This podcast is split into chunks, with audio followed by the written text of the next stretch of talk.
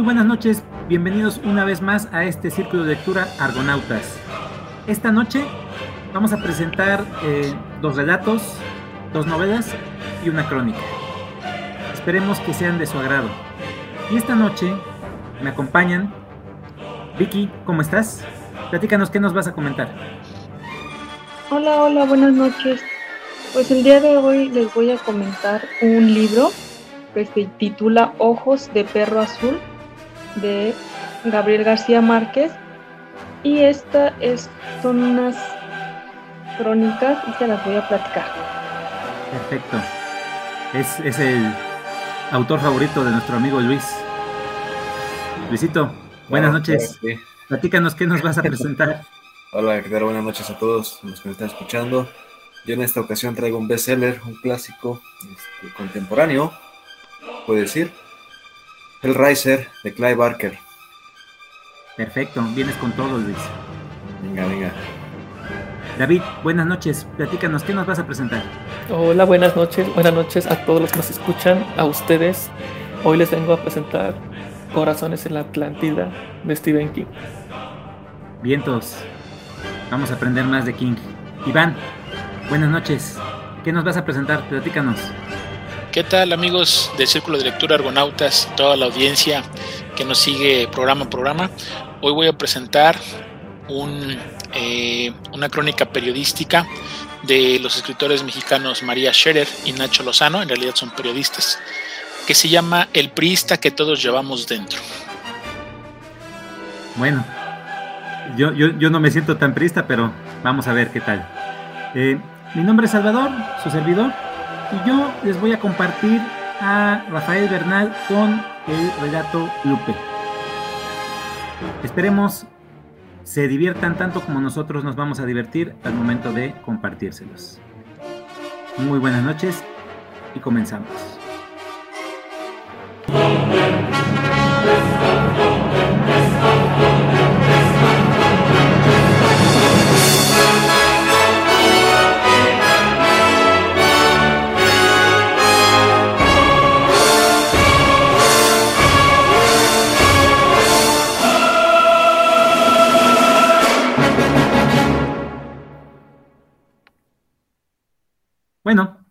Comenzaré yo, iniciaré este círculo. Eh, Rafael Bernal es muy conocido eh, por la novela que lo encumbró, no sé si a nivel internacional, no sé si decirlo, yo, yo lo pienso así, pero no sabría decirlo, la verdad, si en otras partes lo conocen, que es El complot mongol. Esa novela eh, también la hicieron película en su momento, no, no recuerdo si fue con este eh, Joaquín Paradés, y, era una, novela muy, una, una, película muy interesante en su momento. Yo cuando la vi no había leído la novela y me llamó la atención. Me pareció entre cierto punto muy entretenida y divertida. La novela, la novela sí es otra cosa, totalmente, me parece increíble. Y este relato, este relato me centró completamente en lo que es la discriminación, en lo que es el racismo y lo que es la pobreza absoluta en México. La mayoría de la gente tiene eh, el dato de que la discriminación es por nuestro color de piel o por las castas sociales, y eso es muy correcto y es, muy conocido que México es clasista en ese aspecto. Pero este relato en verdad me centró completamente en esa situación. ¿Y esto por qué es? Porque no tenemos el contexto completo de lo que es eh, la pobreza en sí. Nosotros pensamos que la pobreza es, por ejemplo, eh, ver al indigente que vemos en la calle, pero hay muchos aspectos que engloban eso. Desde la región, desde el desconocimiento, hay, todavía personas que no, no tienen educación completa, que no terminan la primaria o que simplemente no saben ni escribir ni leer, que son analfabetas. Estamos hablando, por ejemplo, de este relato que, Rafael Bernal nos centra en una costa, no dice dónde. El relato comienza eh, en una cárcel. Llega una especie de chino, que es un empresario, y el cuate le da 30 pesos al alguacil para que le dé a un preso que tiene una condena un poco extensa. Había empezado con una condena de 10 años porque había matado a una persona en una trifulca, pero en la, en la prisión, pues eh, este cuate, este, este joven, porque es un joven llamado Lupe, es demasiado fuerte, tiene muchísima fuerza y se aburre. En un principio entra, trata de llevar su condena lo más normal posible, sin dar ningún problema a, ningún oficial, pero llega tanto su, su, tedio y su aburrición que pues el cuate con su fuerza arranca la puerta de su celda para hacerse una mesa, para entretenerse en algo. Y sigue estando en, en su celda, o sea, no se sale para nada. Pero al hacer eso, el juez le carga otros 10 años más. Entonces, el joven llega a tener un poco de desesperación porque piensa que no va a salir nunca si sigue así. Y al llegar el chino y ver que este es un hombre con mucha fuerza, que este es un joven bastante bueno e inocente, le llama la atención por el hecho, no necesariamente de que sea fuerte, sino de porque es una persona dura, es una persona eh, con modales, es una persona con una ética muy marcada. Y a eso, a él le divierte pensar que puede quebrarlo, porque esas son las personas que más disfruta en quebrar su alma. Paga los 30 pesos, se lo lleva a su, a su plantación en donde lo que hacen es pescar, pescan y al llegar este cuate, el joven Lupe, piensa que el chino es una persona muy buena. ¿Por qué? Porque lo sacó de la cárcel. Piensa que le va a dar un, empleo, un trabajo, que por lo menos le va a pagar un peso al día o un poco más, porque es una persona fuerte, porque él puede eh, hacer mucho, eh, eh, puede llegar a, a ser alguien importante y entonces con ese dinero que va a ganar, él piensa en regresar a su pueblo, de donde nunca debió de haberse ido quiere regresar con su madre, quiere regresar con sus hermanos. Pero bueno, al llegar, se da cuenta que en lugar de ser un pueblito, son unas especies de chozas en un lodazal, absolutamente eh, insalubre, en donde a él se le asigna una chocita en la cual entra y ve unas hamacas con unas personas ahí recostadas y un catre que está en una esquina. Al entrar se percata de que no tiene piso, sino que es eh, tierra apisonada. Y entonces eh, se da cuenta que en el, en el petate hay una persona que está muy enferma. Les comenta a sus compañeros y sus compañeros le dicen, pues que se va a morir, que no importa, que se espere, porque al final de cuentas ese catre es para él. El cuate este se queda así de, no puede ser. Sale, se encuentra con el chino y le dice, señor, hay una persona que está muy enferma. ¿No me puede dar medicina para él? El chino voltea y le dice, que se muera, ya no sirve de nada. No me importa. Métete a descansar porque mañana empiezas. Entonces se queda pensando, yo creí que el chino era una buena persona se mete y lo único que hace es hacer de compañía a esta persona porque no hay más que pueda hacer. La persona fallece en la madrugada y este cuate eh, pues les comenta de nuevo a, los que están ocupando esa chocita, oigan, ya falleció esta persona. Dice, bueno, pues sácalo, sácalo y ocupa su lugar en lo que amanece. Pues el cuate este lo saca, se queda muy, muy extrañado y en el momento en que está tratando de cargarlo, entra una mujer. Esta mujer ve al hombre que acaba de fallecer. El cuate este le pregunta que si lo conoce y ella dice, sí, es mi padre. Entonces este cuate Lupe se queda, ay, ¿cuánto ha de estar sufriendo esta mujer?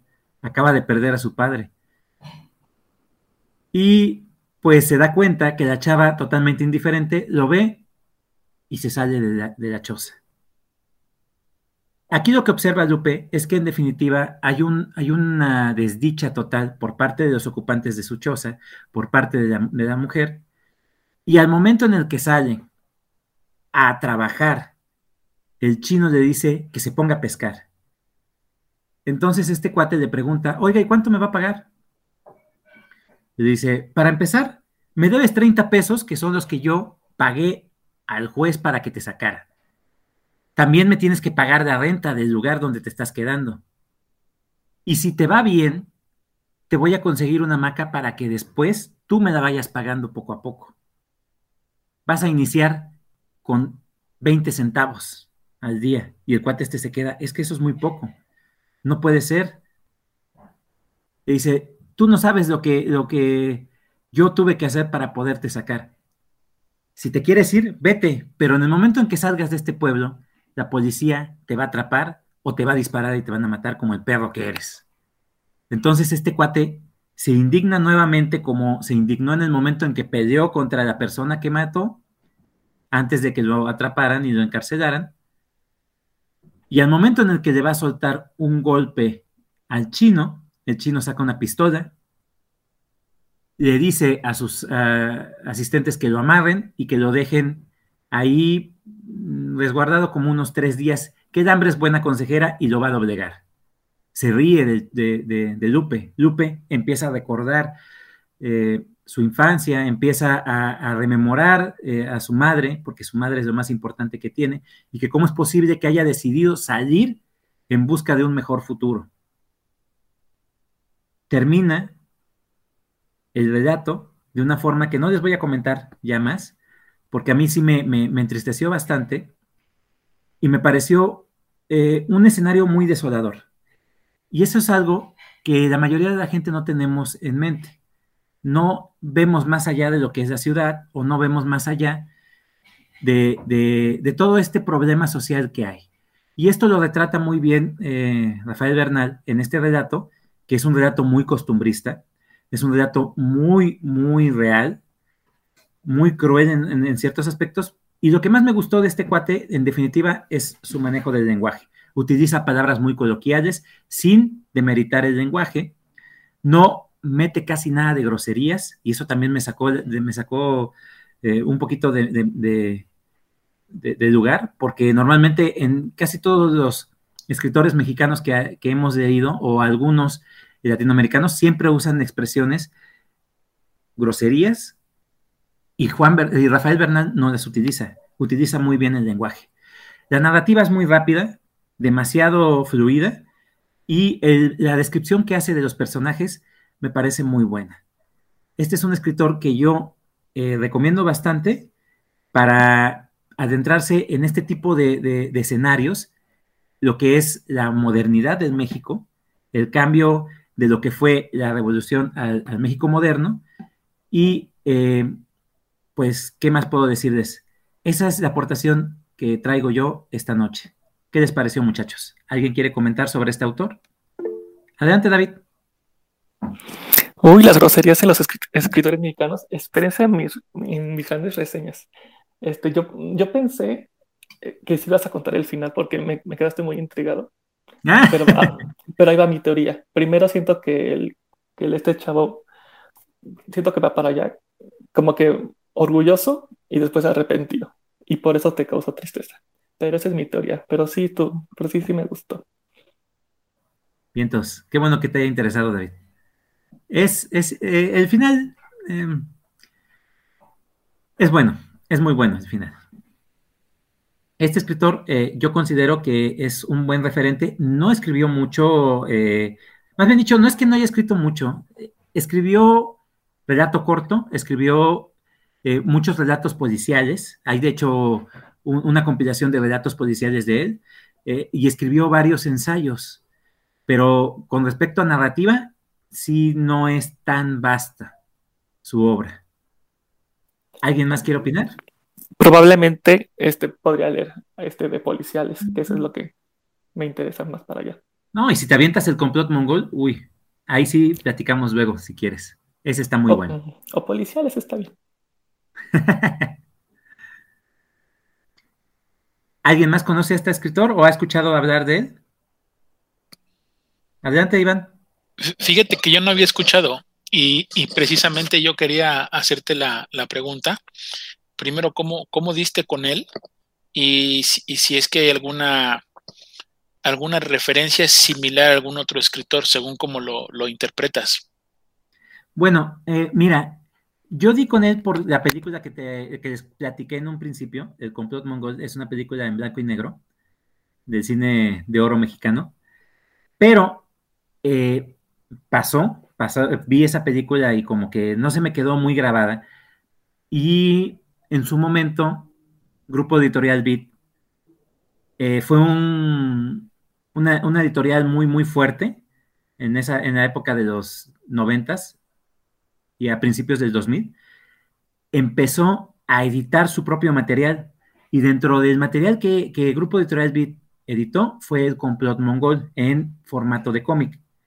De ahí fue que lo leí, leí ese primer cómic y me quedé un poquito frustrado porque el Grupo Editorial Beat lo había planeado para tres tomos y no los concluyó. Entonces me di a la, tarea de buscar la novela del complot mongol. La novela eh, no era muy difícil de, encontrar en librerías de viejo porque fue una, novela muy celebrada en su momento. La sacó eh, Joaquín Morís, me parece, la editorial de Joaquín Morís, y, este, y también el Fondo de Cultura Económica.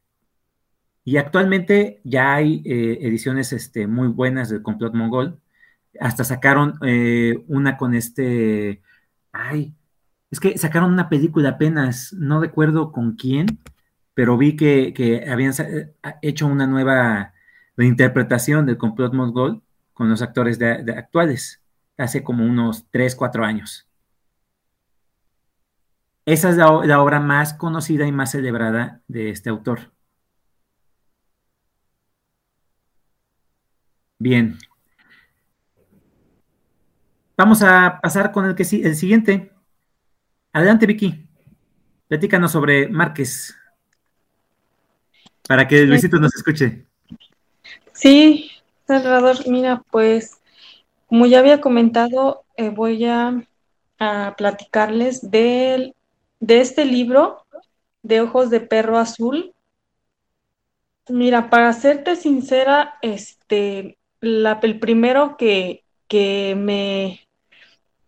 Son relatos, son relatos. Entonces me brinqué al de ojos de perro azul, primero, que está como en medio de, este libro. La verdad, no le entendí mucho. Em, me, me confundí en la cuestión de que pues ya no sabías si era, si era realidad o no. ¿No? Aquí, por ejemplo, en este relato, habla de dos personas que tienen el mismo sueño. Así lo interpreté, porque como les comento, no le entendí mucho. Me revolví. Entonces, eh, es de dos personajes, un hombre y una mujer, que tienen el mismo sueño, ¿no? Entonces, en este, en este sueño eh, se hacen así como de plática y me deja eh, como a la imaginación muchas cosas que, que ya no sé cómo, cómo interpretar, ¿no? Em, mm, la verdad no le entendí no le entendía este, a este relato. Es un relato corto.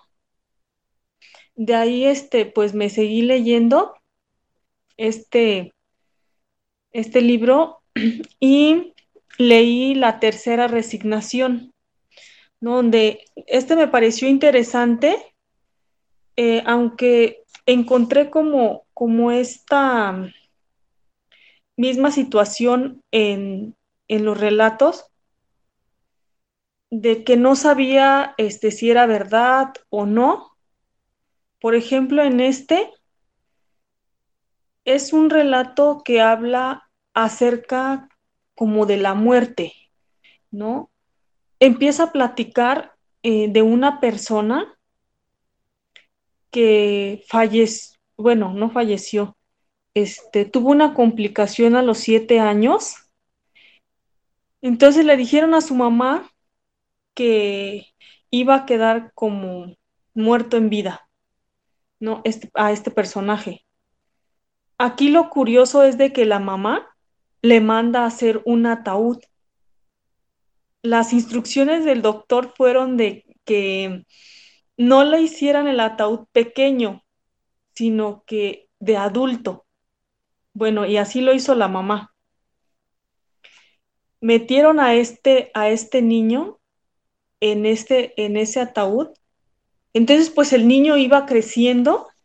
La mamá eh, lo tenía en, en, una recámara, lo tenía así con, con floreros, el ataúd, ¿no? Le cambiaba las, le cambiaba las flores. Él decía que se daba cuenta de todo, ¿no? De todo, del olor, de las voces. Sentía como la mamá llegaba y lo medía con una cinta métrica. Entonces ya la mamá decía, no, pues ya creció, ¿no? Unos centímetros. Y lo que hacía era quitarle como esponjita las almohadas que tenía eh, todo hacia abajo, ¿no? Lo que le restaba de los pies. Y así, así pasó hasta que eh, tenía 18 años. 18 años, de ahí cuenta ya que tenía 25 años. Y cómo, y cómo él decía que, pues cuando, cuando él él fuera ya una persona normal, él no iba a poder contar así como de su niñez, ¿no? Porque siempre pues estuvo muerto, por así decirlo, ¿no? Entonces pues no había tenido como, como tal la niñez. La mamá así como que perdió como el interés después de que, después de que pues ya el doctor le dijo que ya no iba a crecer, ¿no? Entonces ya le dejó como de prestar mucha atención en eso porque ya no lo medía, ¿no? Ya no lo medía. Entonces, en ese, en ese aspecto, em, esta persona empieza a platicar cómo era, ¿no? Como, como su vida ahí en, en el ataúd, ¿no? Como el ataúd era como acolchonadito, cómodo, que le tenía, le tenía, o sea, pavor a las ratas, ¿no? Porque dice que, o sea, luego se, se metían y que una, inclusive una rata, como que le quería como comer el ojo, ¿no? Entonces, ay Dios, o sea, yo no, ya no sabía, ¿no? Entonces, aquí al último, casi del, del relato, este, cuenta que él como que está confuso. Él piensa que ya murió, ¿no? Él dice, pues creo que ya, ya estoy muerto porque hay un olor como a podrido. Y siento como el cuerpo muy pesado, muy pesado, como que ya la, como que la tierra lo reclamaba, ¿no? Pero al mismo tiempo decía, no, este, ¿qué tal que una rata, las que vienen, este, murió aquí y por eso apesta, ¿no? Por eso apesta y, y no soy yo, sino la rata, porque yo me estoy dando cuenta de todo, de que pusieron las flores, de que abrieron las ventanas. Entonces, pues ya estaba confundido, ¿no? Si, y él decía que lo iban a enterrar vivo, ¿no? Decía, no, me van a enterrar vivo. Y cuando escuche, cuando clavan el ataúd y cuando, y entonces yo voy a, voy a, a querer gritar, a querer golpear el ataúd y no voy a poder, me voy a desesperar. ¿no? Entonces, él piensa eso, que, que lo van a enterrar vivo. Y hasta ahí les voy a contar. este, hasta ahí. ya el final, este, los dejo para que este, lo lean, quien no ha tenido este, la oportunidad, ya para que después igual lo comentemos, porque yo también ahí ya en el final, en los finales como que me revolví. Bien. Ya no sabía si sí, si no, si cuestiones así, ¿no? Habla mucho sobre eh, la muerte en muchos, la menciona, ¿no? Esta, este relato habla de la muerte, pero como una persona la está como viviendo, ¿no? La enfermedad, por así decirlo, porque este niño está, eh, se enfermó y por eso estuvo ahí en el ataúd, ¿no? Ahora viene otro relato que me llamó la atención, que fue la otra costilla de la muerte, y esa habla de, de dos gemelos, ¿sí? De que uno enfermó de un tumor. Entonces, el gemelo que estaba, que estaba mm, sano, platica ahora cómo ve la enfermedad desde esa perspectiva, ¿no? Ya de, del otro lado, ¿no? Cómo veía a su hermano, eh, cómo vivió la muerte de su hermano, ¿no? Lo que sintió y todo. Entonces eh, me llamó la atención como también esa parte. Y pues están, están interesantes. Eh, algunos me, me, llamaron la atención como, como esos, pero a los otros no les entendí mucho. ¿no? Entonces, este fue un, libro de Gabriel García Márquez que fue, investigué y fue uno de los, de los primeros, de los primeros escritos de, del autor. Entonces, no sé, igual me doy la oportunidad de, leer algún otro libro, igual no sé si me puedan recomendar alguno de, de este autor porque no lo había leído. ¿no? Entonces, esa fue mi aportación, gracias. Claro. Adelante, David. No, yo no te voy a recomendar, pero todas las preguntas que, yo tenía ya, ya, me las respondiste ahorita. Pero, o sea, primero te iba a decir de que si recomendabas, o sea, cuentos cortos, pero, pero ya vi que no, pero, luego supe de que era su primer libro y, después te iba a preguntar que si ya había leído otra cosa para, para que me hicieras la comparación, pero, pero el resumen no, no, no sabe escribir cuentos cortos.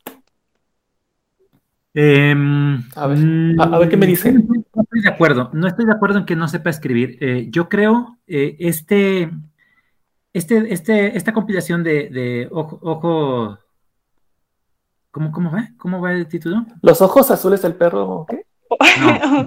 ojos de perro azul. Ojos de perro azul. Eh, esta, esta compilación la, la escribe en, en, su juventud. De hecho, este relato que, comentó al principio Vicky, eh, Gabriel García Márquez lo firma con 22 años y es de los relatos que muestra cómo va a ser el estilo de Márquez con respecto al realismo mágico. Eh, ese, ese, relato, eh, si mal no recuerdo, va de dos personas, una mujer y un hombre, que se encuentran a través de los sueños se van conociendo a través de los sueños y cuando despiertan de los sueños, se les olvida todo. Pierden la noción de, que en, de que estaban eh, acostados, porque hay una escena en la que están recostados, este, eh, abrazándose. Y para poder recordar, eh, para poderse interactuar entre ellos, la chica hace siempre el comentario de esa frase, ojos de perro azul. Y con eso tienen esa conexión. Ese relato a mí me pareció muy interesante, sin entrar en materia de lo que trata, porque pues lo que trata es lo de menos, sino la forma en cómo está escrito, porque es la precursora de lo que va a ser su estilo con respecto a su obra maestra, que es 100 años de soledad tiene relatos muy, muy interesantes que hablan sobre cuestiones muy cotidianas o que hablan sobre cuestiones muy fantásticas. Hay un relato, por ejemplo, de, un general que va al dentista para que le saquen una muela, pero el general no quiere que lo anestesien, porque él piensa en todo momento que lo van a traicionar. Ese relato es muy simple y muy sencillo y muy bien descrito. Muy bien escrito por parte de, Gabriel García Márquez. Y tiene otro tipo de relatos. Este que platicó Vicky, por ejemplo, de, de, esta persona que está encerrada, que está muerta, pues, también es de las precursoras del realismo mágico. Y ese es uno de los pequeños problemas que tiene este tipo de corriente literaria, que maneja las cuestiones fantásticas como si fueran una cuestión real muy común y como si pasara y a nadie afectara en absoluto. A nadie le afecta que haya algo fantástico enfrente de él porque al final de cuentas lo mezclan con la realidad. Eso es parte de lo que la mayoría de la gente considera por lo cual se pierde en la narración en ocasiones. Creo yo que es un buen escritor y que tiene mucho oficio de escritor y se nota en sus, en sus narraciones. Tal vez eh, yo no considero que el primero de Ojos de Perro Azul sea una antología para iniciar a, Márquez. Yo recomendaría iniciar, por ejemplo, con El coronel no tiene a quien escriba o eh, Crónica de una muerte anunciada. Esos son eh, obras, obras breves y son muy buenas en especial la de Crónica de una muerte anunciada. Ahora bien, si quieres un libro que sea muy, muy bueno, de Gabriel García Márquez, está El del amor en los tiempos del cólera, que considero es una obra hermosa y bellísima. Y esa obra no tiene esa característica que tiene Cien años de soledad, que es el realismo mágico. Es más una novela eh, costumbrista que otra cosa. Pero bueno, si llegan a leer, si llegan a leer esos libros, podemos empezar a platicar. Adelante, Luisito. Con Tokio, a ver. Sí, comentarme esta. Yo sé que estamos hablando de tu ídolo, por eso vas a participar para defenderlo. Estamos muy expectantes con lo que vaya a decir. que sí, ahorita lo voy a defender. no, este también comparto, yo creo que alguna de sus ideas de Vicky con lo que experimentó en el primer relato que se vuelve confuso, se vuelve este, complicado de leer. Y a mí lo que no me gustó de Gabriel García Márquez, no digo, no digo que no sea buen escritor, simplemente para algunos temas como que no es su, su, este, su ámbito. En el tema, por ejemplo, de la introspección del personaje, él tiende mucho como que a, divagar un poco, no mantiene una línea, como tal. Y eso yo lo creo que fue lo que más me ahuyentó a mí desde un principio de, Márquez. ¿Por qué? Porque pues es, es, otro estilo, el realismo mágico, pero, pero no, no, no, no hace un análisis interior como el, como el que yo estoy acostumbrado a leer en otros escritores. Entonces eso fue como que de primera instancia que no me gustó y por eso no, no, no pude acabarlo. Porque sí, en algunos, en algunos este, autoanálisis sí lo sentí como que poco de divagación. Y el, que me dices, el relato que, que también, eh, el segundo relato, el que piensa que está este, una rata o que huele y que, ¿ese cómo se llama? La tercera resignación. Ah, ese todavía se, se me escucha interesante, yo creo que también tiene un poco más de análisis. Y sí, sí, yo creo que en un futuro le, le daría la oportunidad de leer ese, ese relato. Pero bueno, buena participación. Eh, es interesante lo que comentas, Luis. Fíjate que abriría completamente un tema de, debate, eh, porque eh, para empezar, la forma en cómo, cómo, cómo, comentaste, cómo hiciste tu comentario, cómo lo fuiste construyendo, me, sacó de onda. en primera, introspección. Eh, eso, eso pasa cuando, por ejemplo, eh, un personaje empieza a analizar eh, más que nada su, comportamiento o su forma de vida. Y en la obra de 100 años de soledad no pasa eso. Es una narración con respecto a una familia por generaciones. Por generaciones te, va presentando los personajes y cada personaje se va desenvolviendo de acuerdo al rol que le corresponde en el tiempo en el que les corresponde. No lo desarrolla de una forma psicológica, sino lo presenta como, como tal. Eh, ahora bien, este, yo creo que el problema fundamental de, de 100 años de soledad y que por lo que la gente se repele o lo repele es por la cantidad de personajes que mete y por la cantidad de nombres que repite. Porque todos los personajes o se llaman Aurelianos o se llaman Arcadios. Tienen algún mote diferente, como José Arcadio, como eh, Aureliano este, Babilonia, eh, o sea, pero todos son aurelianos y todos son arcadios. Y la mayoría de la gente se pierde en ese mar de historias que, Gabriel García Márquez narra a través de Cien años de soledad.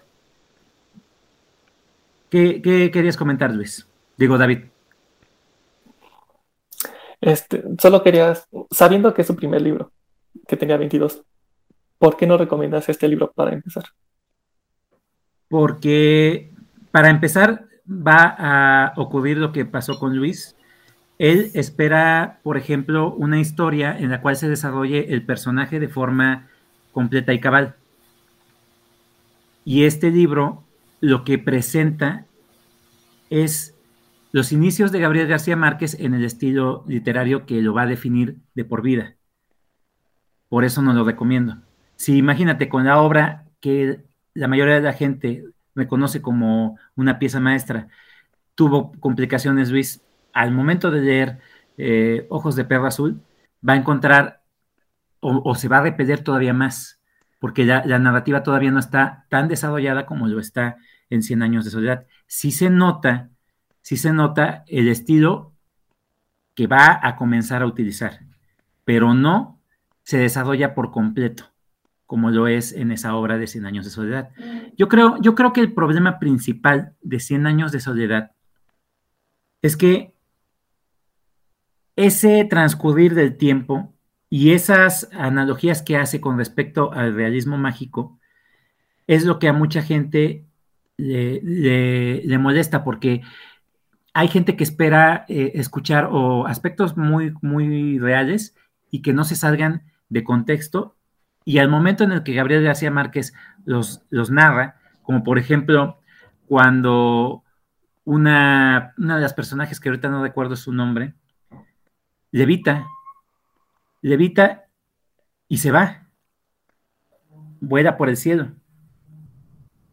Ahí hace una analogía Gabriel García Márquez de que al momento en que desaparece, desaparece para la familia. Y la mayoría de la gente puede suponer que o murió, o la misma gente, la misma familia la, la, desheredó, ya no la, quieren, o sea, hay muchas cosas que tú puedes pensar que sucedieron. Y esa es la forma, eh, de forma simbológica que utiliza Gabriel García Márquez con respecto a su narrativa. El realismo mágico no quiere decir que no sea verosímil o que no haya sido una cuestión real, sino que él la adorna con el lenguaje, la hace fantástica. Pero bueno. Eh, ¿Sí, Vicky? Eh, sí, pues eh, ya con todo esto que, comentaste, y bueno, yo sí me quiero dar la oportunidad de seguir leyendo a este autor, ¿no? Porque también ya me ha pasado con, con otros, ¿no? Que empiezo tal vez un libro eh, me revuelvo, no me agrada tanto, pero el que sigue eh, me parece genial. Entonces voy a seguir leyendo a Gabriel García Márquez y les presentaré otro libro. Gracias. Va que va. No te, no te vas a arrepentir, Vicky. Es un buen autor. Perfecto. Continuamos. Pasamos con David. Adelante, David. Preséntanos a Stephen King. No, que no. Ya sé que iba a ser, que ya no iba a hablar de él, pero es que, es, que, es que chequense. Este libro este ya no se conseguía en México. Luego hace, uh, lo vi, lo vi en el callejón, ¿no? Pero estaba roto y dije, ay, no sé qué hacer. pero luego ya, que la noticia de que lo vamos a relanzar en, en, estas ediciones, ¿no? es, mi oportunidad, pero pues ya saben que, que, no tengo ahorita un buen un buen ritmo de lectura y está, está, está muy largo, ¿no? No importa, pues a, pues a, ver, lo voy a empezar. Y sí, inmediatamente me atrapó. Este es el final de mi trilogía donde los protagonistas es ama soltera con niño pequeño. Ya no, eh, ¿quién, quién sabe si luego habrá más, pero, pero igual, en este caso sigue siendo madre soltera con niño pequeño. Es, el niño se llama Bobby.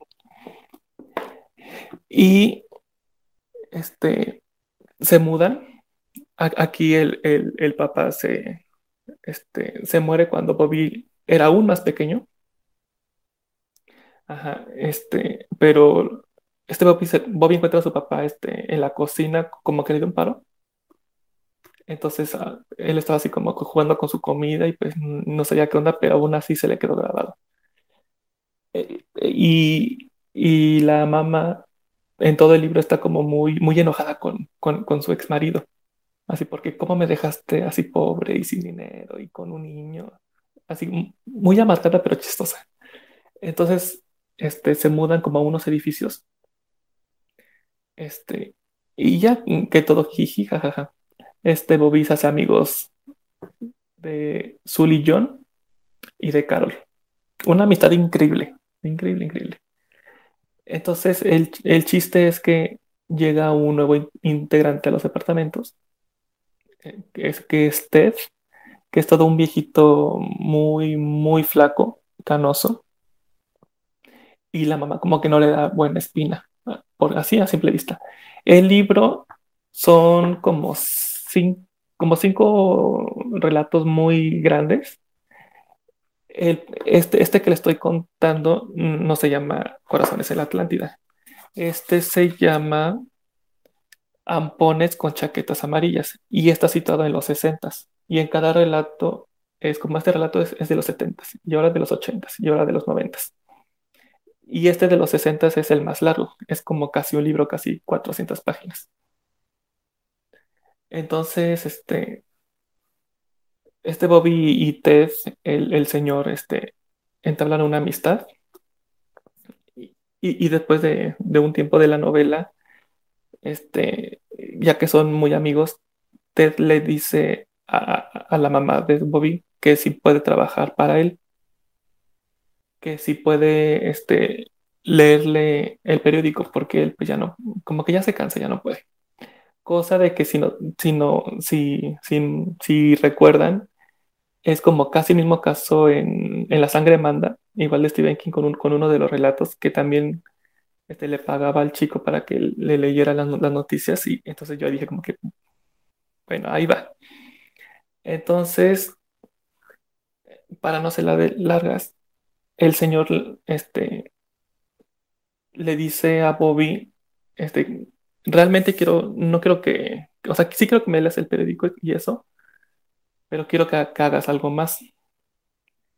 O sea, tú que conoces bien el lugar y los habitantes y todo, quiero que me digas si, si, es que encuentras algo diferente, así como tú lo notas, es, como una corazonada, como que sabes que algo no está bien.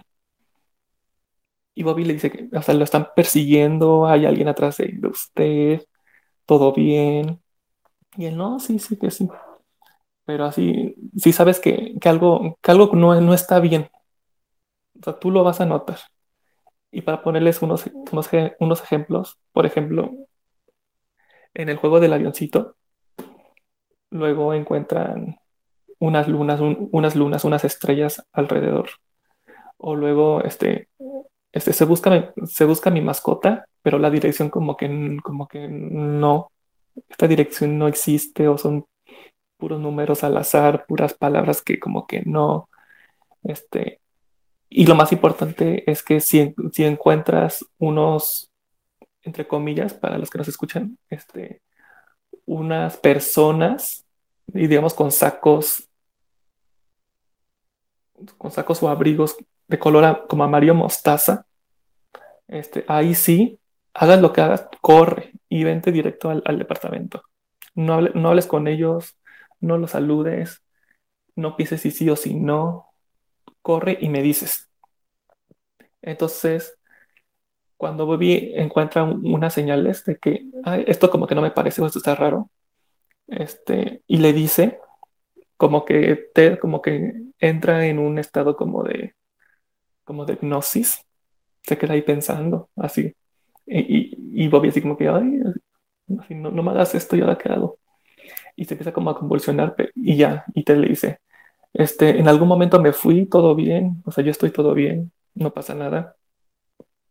Entonces este Bobby como, como que agarra una pequeña habilidad, por ejemplo, en una feria del pueblo, este, uno de esos señores como que barajea las cartas y mm, que pone como tres vasos y, los mueve y ya ver este, qué, qué bolita es. Este Bobby latina a todos, ¿no? Y ya se, hace un relajo ahí porque, porque latino. Entonces, este, obviamente la mamá está de que, oye, hijo, no te toca, seguro, o sea, así como que todo bien, pero la mamá, o sea, la mamá anda como que muy tensa y la mamá este, trabaja, con, pongan ustedes como que de secretaria, pero Bobby sabe como que algo está mal con su mamá, como que algo le hacen en su trabajo, este, como que, como que algo no está bien. Y luego cuando, mamá le, cuando su mamá le dice que voy a unas pláticas con mis jefes, este, obviamente no lo quiere dejar con él, pero pues ya que, pero pues ni modo que me lo lleve, pero sabe como que, como que hay violencia por ahí, así como algo sabe, tiene, tiene ese, ese presentimiento. Y ya cuando, cuando vemos a los, a los que son los zampones, si alguna vez también lo recuerdan, en el libro de, de posesión, que yo describo que, que digamos que los villanos son como marcianos. Entonces, siento yo como que son como que los mismos, los mismos villanos. Y aparte de que se escribió este, los dos libros como al mismo tiempo, ahí por un año, dos años. Entonces, como que, mm, ok, ah, por ahí va. Y al final del primer relato, te lo dicen con, con manzanitas para que todos entendamos cosas muy importantes acerca de la Torre Oscura. Así literal dice la Torre Oscura, este, el, Señor te, para, para, para que me mude aquí, o sea, te lo dicen así absolutamente todo. Entonces, e, el, primer relato me, me, gustó mucho, sí, sí está así como, está muy bien escrito, me gustó mucho, y ya, y ya los demás, este, las demás historias de los 70s, 80s, 90s es son diferentes historias, pero retoman los personajes de la primera historia y así se van. Por ejemplo, Carol, que es la que es amiguita de Bobby y luego se hace como novicillos, este, la retoman como más adolescente y luego como que más adulta. Y luego a, su amigo, que es su Lillón, que es increíble ese muchacho. Y también como que lo van retomando. Entonces, así se van, así se van. Entonces, así, en general, pues bien, o sea, me, gustó mucho la descripción de los zampones. Este, ah, y se me olvidó. Este, Ted y Bobby son adictos igual a leer. Se, hacen críticas así literarias y, que este autor no sé qué y no sé qué tanto. Entonces les voy a compartir dos, dos frases que se hacen muy cortas acerca de libros.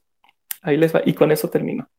Una dice, adéntrate en el libro como te adentrarías en un territorio inexplorado, sin mapa. Explóralo y dibuja tú mismo el mapa. Y la última frase que les voy a compartir. Un libro es como una bomba de agua. No da nada a menos que tú le des algo primero. Una bomba la cebas con tu propia agua. accionas la palanca con tu propia fuerza. Lo haces porque esperas obtener al final más de lo que has dado lee un 10%. Al llegar ahí, si no te gusta el libro, si no da más de lo que exige, déjalo. Y con eso termino. A mí me, gusta mucho Stephen King. A mí sí me gusta. Este, eh, creo que brilla bastante en sus relatos, Stephen King. A mí me, de hecho, comencé con, con con relatos porque me habían, me habían comprado anteriormente una antología eh, muy famosa de Martínez Roca, que era de gran super terror, y venían muchísimos autores en esas, en esas este, antologías. Y dentro de cada número de esa antología siempre tenía que haber por lo menos un relato de Stephen King. Y así lo conocí yo. Estamos hablando de pues los noventas, cuando empezaba yo a leer. Y este me, me, fue muy grato y muy, muy sorprendente ver que a él le encantaba escribir novelas eh, voluminosas, que, desarrollaba bastante a los, a los, personajes y la historia. Y es algo que, que pocas veces yo veo con respecto a un escritor, que sea un buen narrador de historias cortas y que sea un buen narrador de novelas largas. Y Stephen King es un buen referente de ello. Y, la mayoría de mis pendientes de Stephen King son relatos. Ah. Pero, este de, pero este de Corazones en la Atlántida es tan largo como un libro. O sea, casi 400 páginas, pero sí, este, por lo que, por lo que yo dije, sí son historias menos de 50 páginas. Entonces, en, en, ese voy y, y, otras, y, y, otros libros, pero pero sí, sí, ya sea un libro autoconclusivo, sagas o relatos cortos, este, no bajan el estándar. Tendrá sus excepciones porque tiene más de 80 libros y ni modo, pero, pero más de la mayoría, este, o sea, no, no sé cómo le hace, pero mis respetos. Bien. Adelante, Vicky. Eh, bueno, em, eh, los libros que ha compartido David se me hacen interesantes, pero yo no soy amante de, del género de terror. Me da, la verdad, eh, cuando fue uno de terror el año pasado, este que leí eh, Drácula, ¿no? Em, me atreví porque yo, yo dije, es que eso no existe. ¿No? Por eso.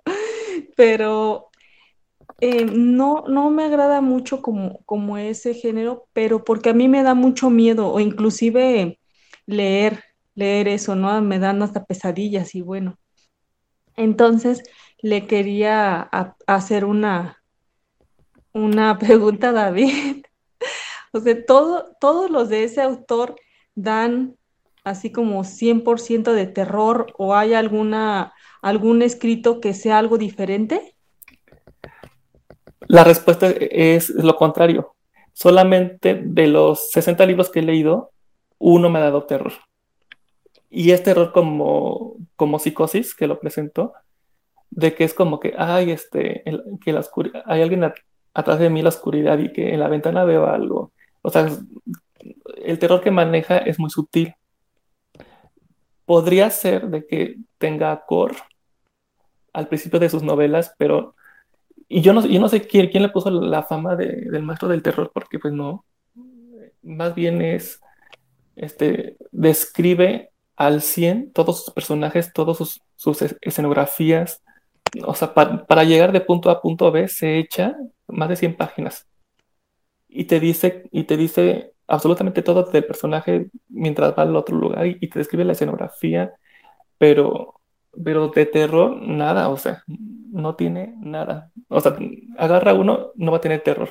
Y solamente uno o dos, bueno, es que mm, a mí no, no, me, no me han dado miedo. no, le hagas caso, no le hagas caso, Vicky, porque sí son de terror. ¿eh? Él, él, porque es un lector ya curtido en el terror, pero si tú agarras, por ejemplo, agarras el resplandor, vas a ver que sí. Eh, pensando yo, da miedo. yo en, Vicky, porque no, da miedo el resplandor. O agarras eso, o agarras. Eh, es que sí, sí, sí Mira, a, nosotros no nos da miedo. No sé. Nos impresiona. Nos impresiona el, manejo de esas escenas, pero si te pones a mm. pensar en el contexto de que no lee ese tipo de, de historias, sí le, va, sí le va a impactar, sí le va a impresionar a ella. Lo importante es que, no, no, lo he leído, ¿eh? Lo importante, es que, es que, lo importante es que me cree, entonces no da miedo. Y por ejemplo, David, entonces, ¿cuál recomendarías como uno suave para empezar? O sea, un lector que, como yo, nunca ha leído así cero terror porque nos da miedo. van dos. Para relatos, El umbral de la noche, pero así te lo acabas. Y, y una novela independiente, Joyland. Y esa es una feria. Entonces no hay problema. Y, y aparte de que van rápidos, te lo acabas en tres días y todo bien. Ok, me atreveré a leer uno. Les platico cómo me fue. si pude dormir. Claro. Adelante, Luis. Sí, solamente comentar que también yo esta historia como así la narró este David, este, la veo más así como de suspenso, me gusta más así como que la ambientación, la época me gusta eh, y pues, es interesante también ver cómo, cómo, cómo expresan los sentimientos de estos hombres, de estos universitarios, ¿no? Me habías dicho. Y pues, ahora sí que yo, yo de Stephen King posiblemente he tenido la experiencia de leer este It, que se me hizo una obra muy extensa y casi, como dice David, no da miedo realmente, o sea, es más, más descriptivo y va, va, va de la mano con la historia y mete muchos personajes, muchos sucesos pero bueno, eso ya, ya le daré este otro otra oportunidad. Por ahí tengo Cuyo y otros, otros, otros, otros relatos.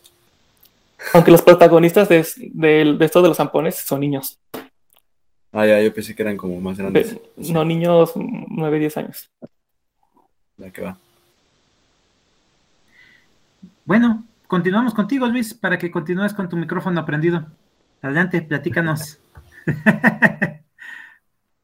Sí, bueno, yo en esta ocasión traigo algo diferente, algo, algo que no estoy tan acostumbrado a leer y es este, pues a Clive Barker. Traigo Hellraiser, una de sus historias este, más, más conocidas y que lo han llevado al éxito este, en ventas y, en cuestiones de, de, estilo, pues lo, lo identifican mucho. Es una historia que me, que me... Pues es la típica historia de un, un, pueblo este, en Estados Unidos.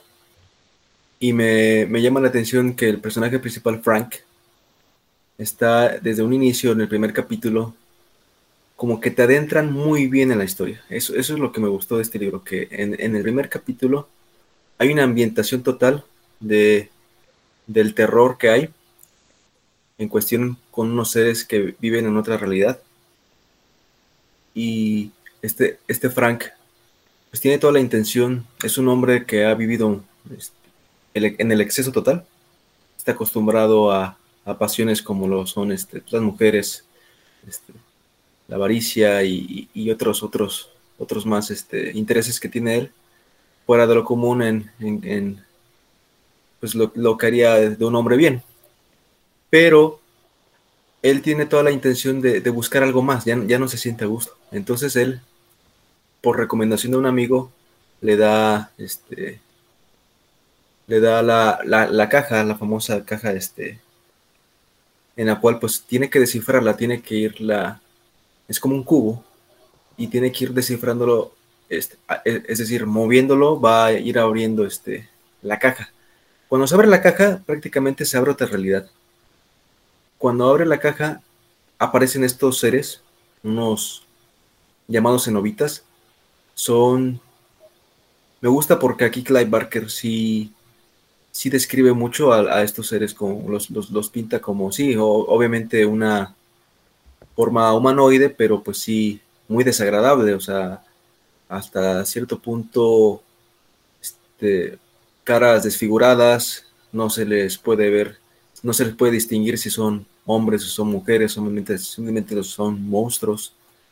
Y el más famoso es que el, el, el, de la portada de, del libro, que es este, uno que tiene como agujas en la cabeza, tiene muchísimas agujas. Y pues ellos se aparecen y le dicen que ellos van a cumplir sus deseos, su deseo de él, que es llevarlo y, y enseñarle este, el placer, es decir, que va a encontrar en ese placer sufrimiento pero que también debe entender que el sufrimiento es placer. Entonces es, una, es una forma de pensar de ellos que sí es, no podemos decirlo como un poco masoquista, pero, pero bueno, es, es sí es, sí es, este, sí da terror porque él, él va a experimentar esto y él, él está desconociendo. Para, para, llamarlos, para antes de que abriera la caja tuvo que hacer como un ritual, un, este, una ofrenda. Algunas de las cosas me acuerdo que, que puso él en la ofrenda era este, que se orinó eh, en un balde y llevaba la orina de varios días. Esa tenía que ser la ofrenda. Y eso, eso, eso me gusta porque, pues sí, no se queda el, el escritor como que no es como que tan directo, o sea, como que prepara. Eso, eso eh, en el cuestión del terror me gusta mucho, la ambientación. más allá también como que siento que le faltó un poco al personaje que a mí me gusta mucho, o sea, abordarlo, y, como hace rato lo mencioné en, en 100 años de soledad, que, que, que, se esfuerce por tratar de entender lo que está sucediendo. O sea, que, que, dé ideas, que, me gusta que, se analice y que analice también lo que está viviendo y eso, eso para mí es, y cuando lo encuentro un escritor realmente lo, disfruto y lo gozo. Aquí Clive Barker sí, sí, sí careció un poquito, o sea, todo, todo lo, que es la ambientación y la descripción de, los, de los, seres este, monstruosos sí son muy buenos y me gustó, pero el personaje se me hace como que muy, muy bobo hasta cierto punto, pero de ahí, independientemente de eso, pues puedo decir que, que empieza bien el libro. Y va a tratar, el, el, el ahora sí que el, el, interés de este libro es que va a haber un matrimonio que se llama, este, se llamaba Julia, la, la esposa, y el, esposo se llamaba, este, Rory, Rory. Y ellos, ellos van a ser, este, Rory va a ser el hermano de Frank, y se ha enterado que profesor Frank ha pasado a, a mayor vida, no saben, está desaparecido Llegan a esa casa donde vivía Frank y ahí es donde empiezan a habitar. Y la habitación de, de arriba de la casa, la, que daba con él, a la que supuestamente vivía Frank, pues se dan cuenta de que está muy abandonada y, se siente un, una penumbra, una pesadez, una incomodidad, el simple hecho de estar ahí. Para no hacerles rápido el cuento largo, pues lo que va a aparecer es que este Frank va de, alguna manera lo van a invocar, va a aparecer él, como primero como, pues, como un, este, un, fan, un fantasma, una sombra, y poco a poco se va a ir formando el cuerpo, lo cual pues lo hace un poco, este, pues, ¿cómo lo podemos llamar? Un poco, este, pues muy, muy descriptivo en cuestiones de la forma del cuerpo en músculos, este, órganos, para unas personas puede ser repulsivo, pero él va a aparecer porque su hermano Rory se va a cortar con un clavo y la, cuando llega con, Julia se da cuenta que el clavo, pues, este, la sangre cae al piso y eso va a ser este, un, despertar en, en, esa, en ese monstruo, porque ya Frank ya es un monstruo, ya, ya dejó de ser humano como para convertirse en algo que no, que no es ya de, de este plano. Entonces, Julia, ella va a tener ella tuvo más que nada unos encuentros amorosos con Frank, es, decir, le fue infiel a su esposo, y ella tiene toda la intención de regresar con Frank, porque pues a él lo ve como un, como un este, como su amor. A, Frank lo ve como que alguien más reservado, más serio, y Fran es más extrovertido, y le ha enseñado este, pues la ha enamorado más en cuestiones, pero pues realmente el que la ama pues es Rory. Y me gusta porque aquí para que Frank regrese a la, o sea, vuelva, o sea, humano, tiene que absorber sangre. Y eso, pues Julia se los va a, llevar, va a ir llevando este, amantes a, esa casa y los va a asesinar, los va a dejar en el cuarto y, este Frank va a absorber lo que es la sangre y el cuerpo, el alma y todo. Ya, no les, ya no les quiero contar más porque yo creo que ya lo que sigue es el desenlace, qué, qué pasaría en esa familia. Y no sé si alguno tenga alguna pregunta de esta historia. Realmente a mí me, me... Sí es algo diferente a lo que yo estoy acostumbrado a leer. En el cuestión de terror, pues eso no, este, no es tan... No lo lleva tanto hacia... no es tan grotesco, pero yo estoy acostumbrado a leer más, más, más el, terror clásico, el más, este, la aparición, que se enfoca más en la ambientación y más análisis también, ¿no? Del, de lo que está ocurriendo y tratan de explicar. Y yo creo que eso será todo. Los que se, quieran animar a leerla, de verdad, es, es, buen libro. En el, inicio empieza muy bien. Ya va llevando la historia, baja, un poco realmente el ritmo y el estilo, pero ya al final también lo cierra bien. Para mí lo cierra muy bien. Y pues es una saga. después me enteré que es una saga. Hay otros, otras novelas en los que mete este tipo de seres este, cenobitas. Y pues cual pues, los que les haya gustado muchísimo, pues generaría interés también leerlos. A mí también me, me generaría interés también saber un poquito más de ellos, ¿no? Listo, todo esto es mi participación. Adelante, Iván. Gracias. Pues interesante el, libro que nos presenta Luis, eh, así como lo, lo comentó. Eh, creo que pues es como un, terror muy, muy explícito, muy, muy, muy gore. Eh, quiero preguntar, Luis, porque yo, por ejemplo, yo no, yo no he leído nunca algo así.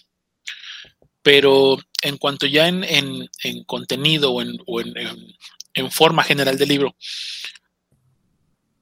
por, por debajo de quién o qué obra lo pondrías y por arriba de cuál. Para, darme una idea, primero, e, es, yo sé que a lo mejor puede ser un, poco compleja la pregunta, pero me gustaría tener un parámetro para ver qué tanto se puede apreciar en una obra de este tipo.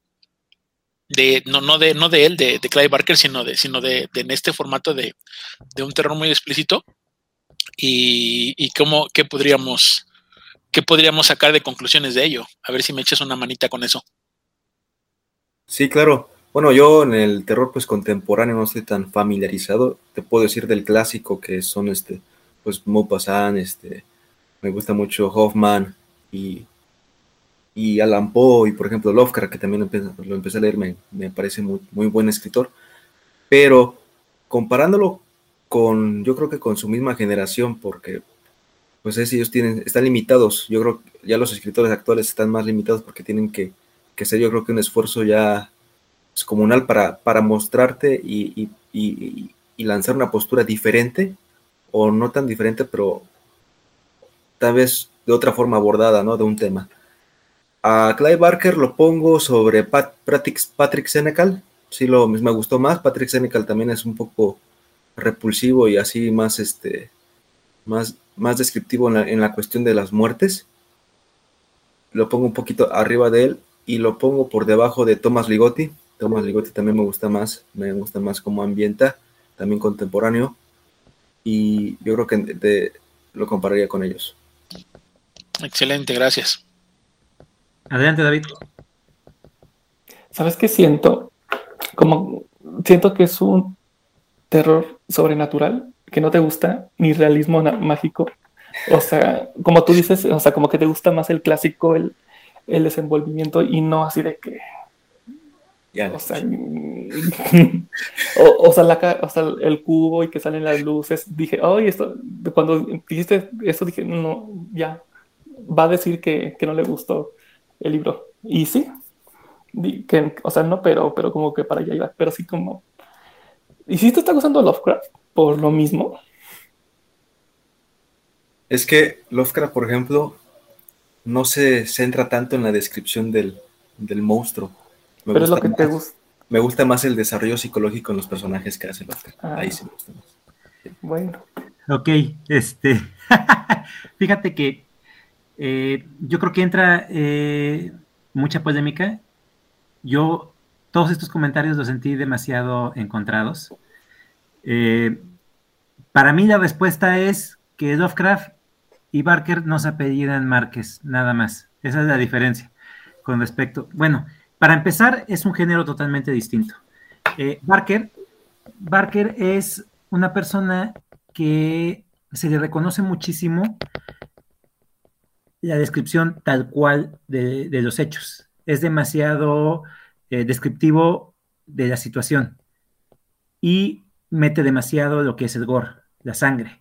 Él no tiene tiento en describirte hasta los mismos aparatos, por hablar del aparato digestivo, el aparato este, circulatorio, o sea, todo lo describe tal cual. En el momento en que destazan a una persona, él te lo narra todo, todo, la acción completa, cómo la sangre se, escurrió, eh, voló este miembro, X cuestión.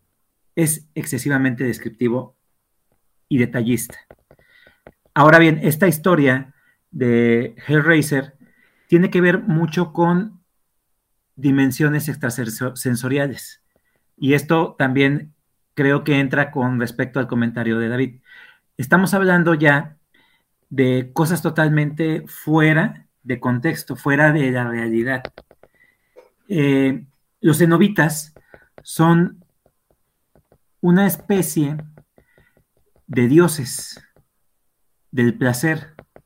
Son dioses del placer totalmente desfigurados por el mismo placer porque llegan a un exceso. El personaje principal, lo que, lo que sucede con él en un principio es que se llega a hartar de todo. Para él todo es muy simple, muy fácil, muy sencillo. Entonces, con el hecho de haber encontrado esta caja, que la caja es una llave, así la describe, es la llave a otra dimensión, a la dimensión del placer. Al momento en que la abre y aparecen los cenobitas, los cenobitas lo que hacen es ofrecerles, ofrecerles su conocimiento, ofrecerle el verdadero placer.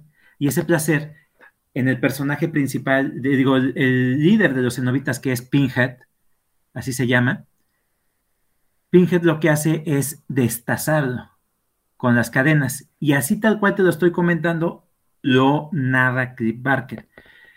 Eso es parte de lo que le reconocen a él. Stephen King muy claramente lo dijo en su momento, que era un escritor que iba a continuar con el género y a revitalizarlo, porque estamos hablando de una época en donde se mete la cuestión sobrenatural sobre la cuestión psicológica. Ya habíamos pasado a Robert Bloch con su terror psicológico.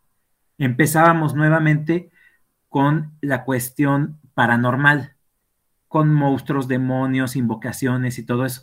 Y Cliff Barker lo que hizo fue de historias muy comunes, de historias sencillas, simples, meterles ese elemento del gore. Eso fue lo que, lo que él aportó en ese momento.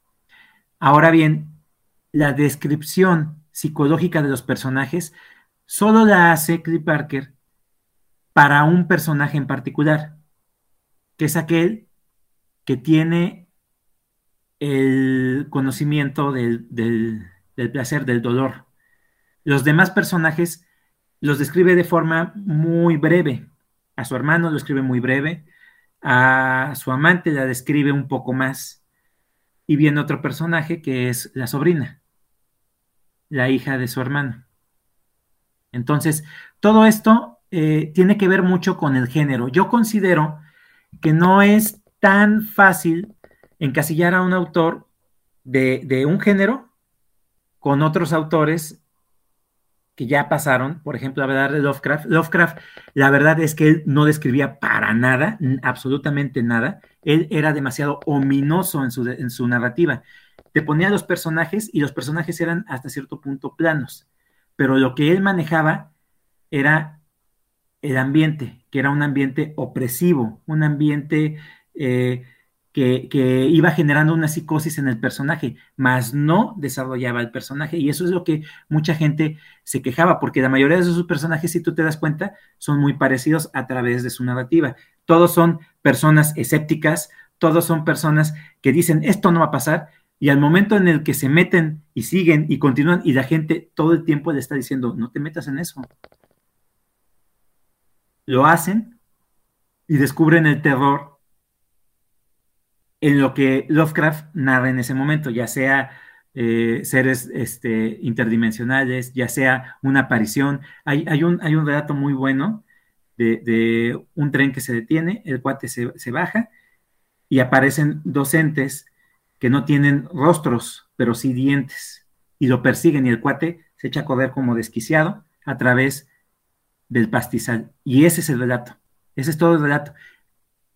ese me gusta mucho por la ambientación en cómo la narra Lovecraft, fuera de lo común o de lo, acostumbrado en los demás relatos.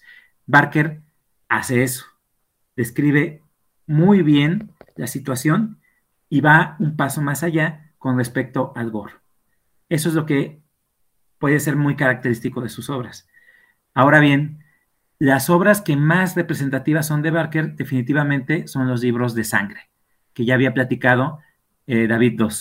Los libros de sangre son lo más afamado que tiene Barker y yo creo que no es que sea un gran escritor, es nada más o simplemente un buen escritor. Hace historias sencillas, sin complicaciones, y lo que más se le reconoce es su descripción. Punto. Con respecto a mi opinión, ¿eh? eso es, una opinión muy particular, porque no me gustan los absolutos. Considero que es un buen escritor, de un buen representante del género, del género de terror, pero es un terror demasiado gráfico, no es un terror que sea una cuestión psicológica, a diferencia de otros autores. ¿Alguien más quiere comentar algo para cerrar? Si no, continuamos con el último de la noche, señores, y ese es Iván. Muy bien, pues gracias, gracias por por el espacio. Hoy traigo un, libro a, a, modo por lo que presenté la semana pasada y esa era mi intención. La semana pasada yo presenté un libro que se llama El Círculo Negro de Antonio Velasco Piña y comenté un poquito sobre, sobre el tema de la, de la política en México y hoy quise traer este porque viene, viene de, compañero, viene de la mano. Hoy presento un libro que se llama El Priista que todos llevamos dentro eh, las personas que lo escribieron, pues, pues son, son conocidos, tal vez ahorita no, no los recordemos, pero María Scherer, pues es hija de Julio Scherer García, que en otra ocasión compartí libro de este gran periodista y que estuvo mucho tiempo como titular en la revista El Proceso y cuestiones de política, pues bueno, su hija también se dedica al periodismo, el periodismo político. Y el otro es Nacho Lozano. Nacho Lozano eh, es, un, es un joven que, que se metió al periodismo a pesar de no ser de profesión eso. Y durante algunos años estuvo en México en, el noticiero de la mañana en Imagen TV. Eh, es, era un tipo que, digo, era porque se fue a vivir a Estados Unidos y ya no tiene su programa, pero, pero que sus noticias las daba como, como con un poquito de, de sarcasmo y, era así medio, medio chistorete y medio, medio divertido su noticiero. Y creo que lo hacía un, un, comunicador es diferente a, todos los demás que existen al momento de hablar de política. El, en realidad el libro es, es, es jocoso, el, libro es divertido, el libro es, eh, hace alusión a, a eso que nosotros hemos aprendido o hemos vivido y que de alguna manera nosotros hemos encontrado en nuestra cotidianidad a través, como lo dijimos en la, en la vez pasada, pues sí, el, el PRI, que ha sido el, partido que nos ha gobernado por más de 70 años, es el, el, partido que más ha durado en el poder, pues muchas de las prácticas que se hacen en el partido, que se quedaron en la, en la parte gubernamental, pues llegaron a ser a la, en la vida personal. Y entonces me gusta que, que, que esto se periodistas pues, pues arrancan de ahí, ¿no? Diciendo que, porque esta es una frase, precisamente el libro toma, toma nombre de una frase que ocupó Felipe Calderón cuando, cuando se hizo la alternancia del poder. Y entonces cuando él fue presidente era una frase que él ocupaba mucho en su sexenio, bueno, más bien en su campaña, en su campaña eh, política, que invitaba a la gente que ya no votáramos por el PRI y que todos elimináramos el priista que llevamos dentro. De ahí que viene esta famosa frase. Y está muy curioso. Primero, en cuanto a la forma del libro, a lo mejor vas a, conocer algunos nombres que te voy a decir, porque en realidad estos tipos se dedicaron a entrevistar a personas que de alguna u otra manera fueran como, como en el medio, fueran íconos, fueran gente conocida, para ver qué opinan. Pero lo interesante es que no todos los que opinan en el libro son políticos. Y eso me gustó. La pregunta directa fue esa, o sea, ¿qué piensas ¿qué piensas tú del priista que todos llevamos dentro? Para ver cuál era la reacción, que precisamente fue la reacción que, cuando yo comenté el libro, que Chava dijo, no, no, no, no, no todos, ¿no? O, yo no. Precisamente ese es, el tema provocador del libro, que está escrito tanto para quienes son, quienes no son, quienes no les gusta la política. Para que te des una idea, esa pregunta se le hicieron a Juan Villoro, a Marcelo Ebrard, Elena Poniatowska, a Jorge Castañeda, Javier Sicilia, Porfirio Muñoz Ledo, Paquita la del barrio, Alejandro Encinas, Manuel Barlet, Ricardo Monreal, Graco Ramírez, nuestro paz gobernador, René Bejarano, Joaquín López Dóriga, Margarita Zavala, Javier López Chabelo y Jorge Volpi. Por decirte algunos de los nombres, porque tiene, yo te dije más o menos la mitad, y entonces es muy interesante cómo cada uno de los de los que opinan en el libro nos van dejando como algunas o van entendiendo la pregunta y se entienden cómo el mexicano ha sido uno gandalla, tranza, abusivo, egoísta en el poder y que de alguna u otra manera cada uno de estos personajes sean escritores o sean cantantes, o sea, a lo que se hayan dedicado, sí nos hacen una alusión de que, de que la forma en cómo vivimos y muchas de las cosas que hacemos, pues se, las hemos copiado o las hemos arraigado eh, con un contenido priista, porque, porque en realidad han sido comentarios de expresidentes o han sido comentarios de exdiputados o gente que, que, estaba de dirigente en ese partido, como la famosísima frase de la de el que no tranza no avanza, ¿no? que era muy, muy, muy del PRI.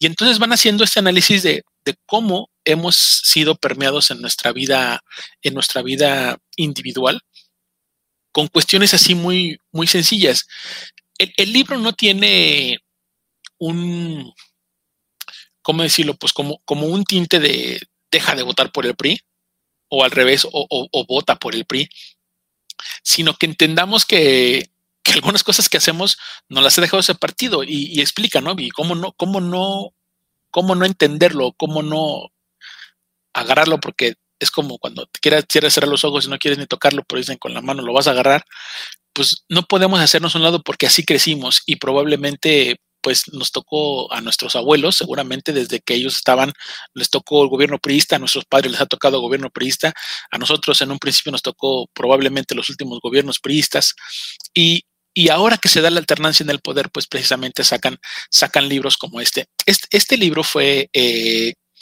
o es, es colección de una de un grupo de libros que se llamaban Estampas de un sexenio fallido que se vendieron hace un par de años eh, en México a un, a un módico precio, que precisamente hablan como de esas cosas que están mal en México y de esas cosas como que nos han hecho feo, nos han hecho algo, algo negativo. Está, está bueno que, que, lo vas leyendo poco a poco, que nada más es una sola pregunta o un par de preguntas cuando, cuando por ejemplo, los, periodistas o en el caso de López Dóriga, ellos pues como que tratan de abundar más, pues el mismo, los mismos entrevistadores les preguntan un par de, cositas más, pero hasta el final tiene un apéndice también muy bueno el libro, que dice que por sus frases los conoceréis.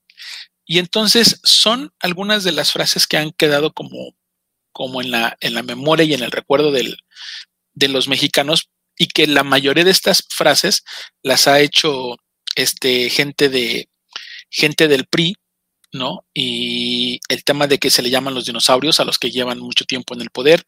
Este, otro que dijo Juan González que decía que un político pobre es un pobre político, ¿no? Cosas que sí se nos han quedado. Eh, un diputado priista que dijo, a mí nunca me verán con guaraches, y que se quedó como una, una, frase así como de alguien que tiene mucho poder. El de es pobre el que quiere, o el de Salinas, el de ni los veo ni los oigo. Eh, el que se mueve no sale en la foto. Eh, el de defender el peso como un perro, que fue de López Portillo, que según iba a defender el peso y después terminó devaluado más que en cualquier otro sexenio. En fin, tiene una, una serie de, de, frases, te dice de dónde, de dónde vienen y pues una de las últimas más famosas fue la de vivir fuera del presupuesto es vivir en el error, que lo dijo un, este, un ex gobernador de, de Veracruz, ¿no? Pues como haciendo alusión que pues, el que no está robando o el que no está ahí en el presupuesto, pues está, está cometiendo una, una mala política. Eh, e, e, este libro es, es, es, eso nada más, es, una, es un asomo, pero es un asomo interior. Es un asomo por, por medio de un partido político que nos podamos dar cuenta nuestras, nuestras carencias y que como el mexicano a veces queremos que el gobierno cambie o queremos otras cosas en las políticas cuando nosotros lo somos así a lo mejor en nuestro trabajo, o lo somos así con nuestros amigos o de alguna u otra manera somos marrulleros, habla el tema de la, de la corrupción. Obviamente los que, los que narran en la entrevista porque hay algunos priistas, no, los priistas dicen que, que, fue una gran institución y que gracias a ellos crecimos y desarrollamos, y los que le tiran, por ejemplo, Ebrard y Encinas y todos los que son de otro partido, pues al contrario, ¿no? No, es lo peor que nos pudo haber pasado, tenemos un retroceso nacional, entonces también se puede ver cómo con una misma pregunta a todos, de diferente forma a lo que se dediquen, puede dar una respuesta, ¿no? Y pues una de las respuestas más breves precisamente es Paquita, la del barrio, que por cierto ahora andaba de candidata, ¿no?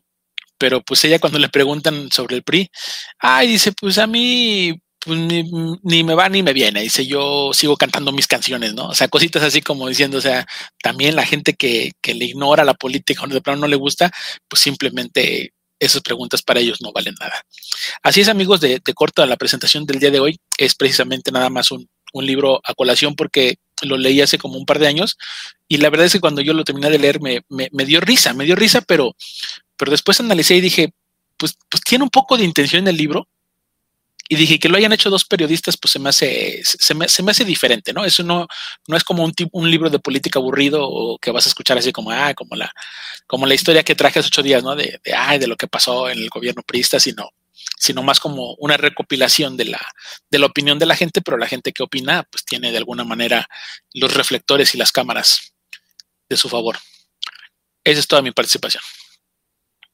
Perfecto, Iván. Interesante. Eh, es algo de lo que yo en verdad no acostumbro a leer, pero ni a golpes. Y aún así me, me llama la atención el saber la contestación de varios de las personas que tú mencionaste con respecto al, PRI. Y la verdad de las cosas es que yo me desentiendo un poquito de este tipo de temas, de temáticas, me repelen bastante, porque para empezar, este, como tú bien lo comentaste, me tocó ya el final de, ese partido, entonces, eh, y me tocó en, una época en la que, independientemente de, todo, no me interesaba para nada la política. Eh, como joven, este, intento de artista y todo eso, este, que supuestamente le interesaban más las artes que la cuestión cívica y, pública, y popular y, social. Entonces, este, cuando cambia todo y, llega el nuevo partido, pues lo único que escuchaba yo era el término de un régimen de más de 70 años. Entonces, eso era lo único, o sea, igual no me inmiscuí mucho. Y cuando ya empecé yo eh, a entrar al tema político fue porque mi trabajo así lo requería, pero simplemente por eso. No, no es un tema que a mí me llame la atención. Ahora bien, como eh, esto me parece interesante por la variedad de personas a las cuales se les preguntó y por lo como lo, comentas, tanto para gente que está dentro del medio, como para gente que no, o como para gente que simplemente le viene y le va como a la misma paquis, ¿no? Entonces, eso es lo que a mí me llamaría la atención, pero no sé, sinceramente, si sea algo que yo leería. No sé si alguno de mis compañeros eh, tenga alguna opinión distinta o quiera comentar algo con respecto a esta obra. Bueno, es así como hemos llegado al final. Fue interesante escucharlos a todos y esto, esto es muy claro para mí de que no todos tenemos que estar en la misma, con la misma idea con respecto a, nuestras opiniones, porque eso es lo importante y eso es lo que nos enriquece a todos, de que tenemos opiniones totalmente diversas y distintas. Bien, vamos a valorar nuestras obras Y vamos a comenzar contigo, Vicky. ¿Qué puntuación le damos a El Gabo? Yo en esta ocasión a este libro le doy dos estrellas. Pobrecito. O sea, le doy el, esta puntuación, eh, más que nada, como les comento, eh, porque no le entendí. Sí, me voy a dar la oportunidad de seguirlo leyendo y ya les comentaré y les daré puntuación de, de los siguientes libros. Gracias. Perfecto. David, ¿qué puntuación le damos a King? A Stephen King no. Le voy a dar puntuación al libro. Cuatro estrellas. Perfecto. Luis, ¿con cuánto se va Barker esta noche? Barker se va con tres estrellas. Tómale. ¿Y si te gustó? Me imagino, no me imagino cómo le va a ir al que no más O menos, más o menos. Bien. Iván, ¿cuántas estrellas le damos? a, los, a los priistas le, voy a poner cuatro, porque es, es un libro distinto de política de los que he leído. Y la verdad es que como dijo Chava, escuchar la opinión de los escritores, que para mí son los que más este, valieron ahí en la, opinión, es interesante y también son de los que abundan más, como Jorge Volpi, Juan Villoro, Elena Poniatowska, Javier Sicilia. Creo que lo que opinan es, es interesante, es interesante. Es cuatro estrellas. Perfecto. Yo, a Rafael Bernal, este, bueno, ¿Por qué lo voy a puntuar? Lo voy a puntuar porque está eh, bien escrito, es una buena narración, eh, es muy, muy dinámica, no se mete en complicaciones, la narrativa es muy simple, muy sencilla, bien escrita, el personaje está muy bien definido a pesar de que es un relato.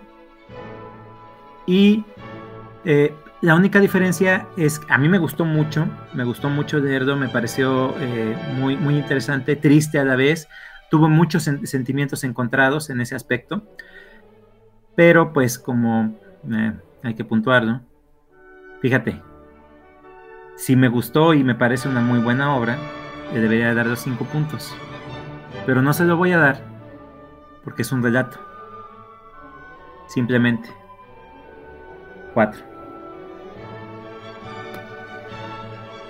Perfecto. Noche redonda de de puntuaciones dispares. Pero bueno, esto es así. Vamos a despedirnos. Comenzamos con Vicky. Buenas noches, Vicky. Buenas noches a todos, esperando que les haya gustado este episodio y nos estamos viendo para el siguiente. Que descansen, buenas noches. David, buenas noches, David. Buenas noches, estuvo raro, ¿eh? Que no haya ningún libro de cinco estrellas ni, ni cerca. Estuvo bien, estuvo padre, estuvo divertido. Buenas noches. Luis, buenas noches, Luis. Buenas noches a todos, este, Salvador, Iván, David, Vicky, otra, otro círculo más. Espero que los que nos hayan escuchado les hayan este, interesado por nuestros libros. Un saludo a todos. Iván, buenas noches. Buenas noches a todos mis amigos panelistas que compartieron hoy. Y sí, como dijo David, es una noche inusual atípica, con, bajas ponderaciones, pero es lo que hace entretenido también el círculo de lectura y a ver qué, qué opina también la gente que nos escucha. Pues gracias por el tiempo prestado y estamos listos para el siguiente programa. Perfecto. Yo soy Salvador, un servidor. Espero que este programa les haya gustado y que lo disfruten en el momento en que ustedes lo escuchen, ya sea en la noche, en la mañana o en el momento que ustedes prefieran. Esto fue Argonautas. No me queda más que decirles gracias totales. Nos vemos el próximo episodio.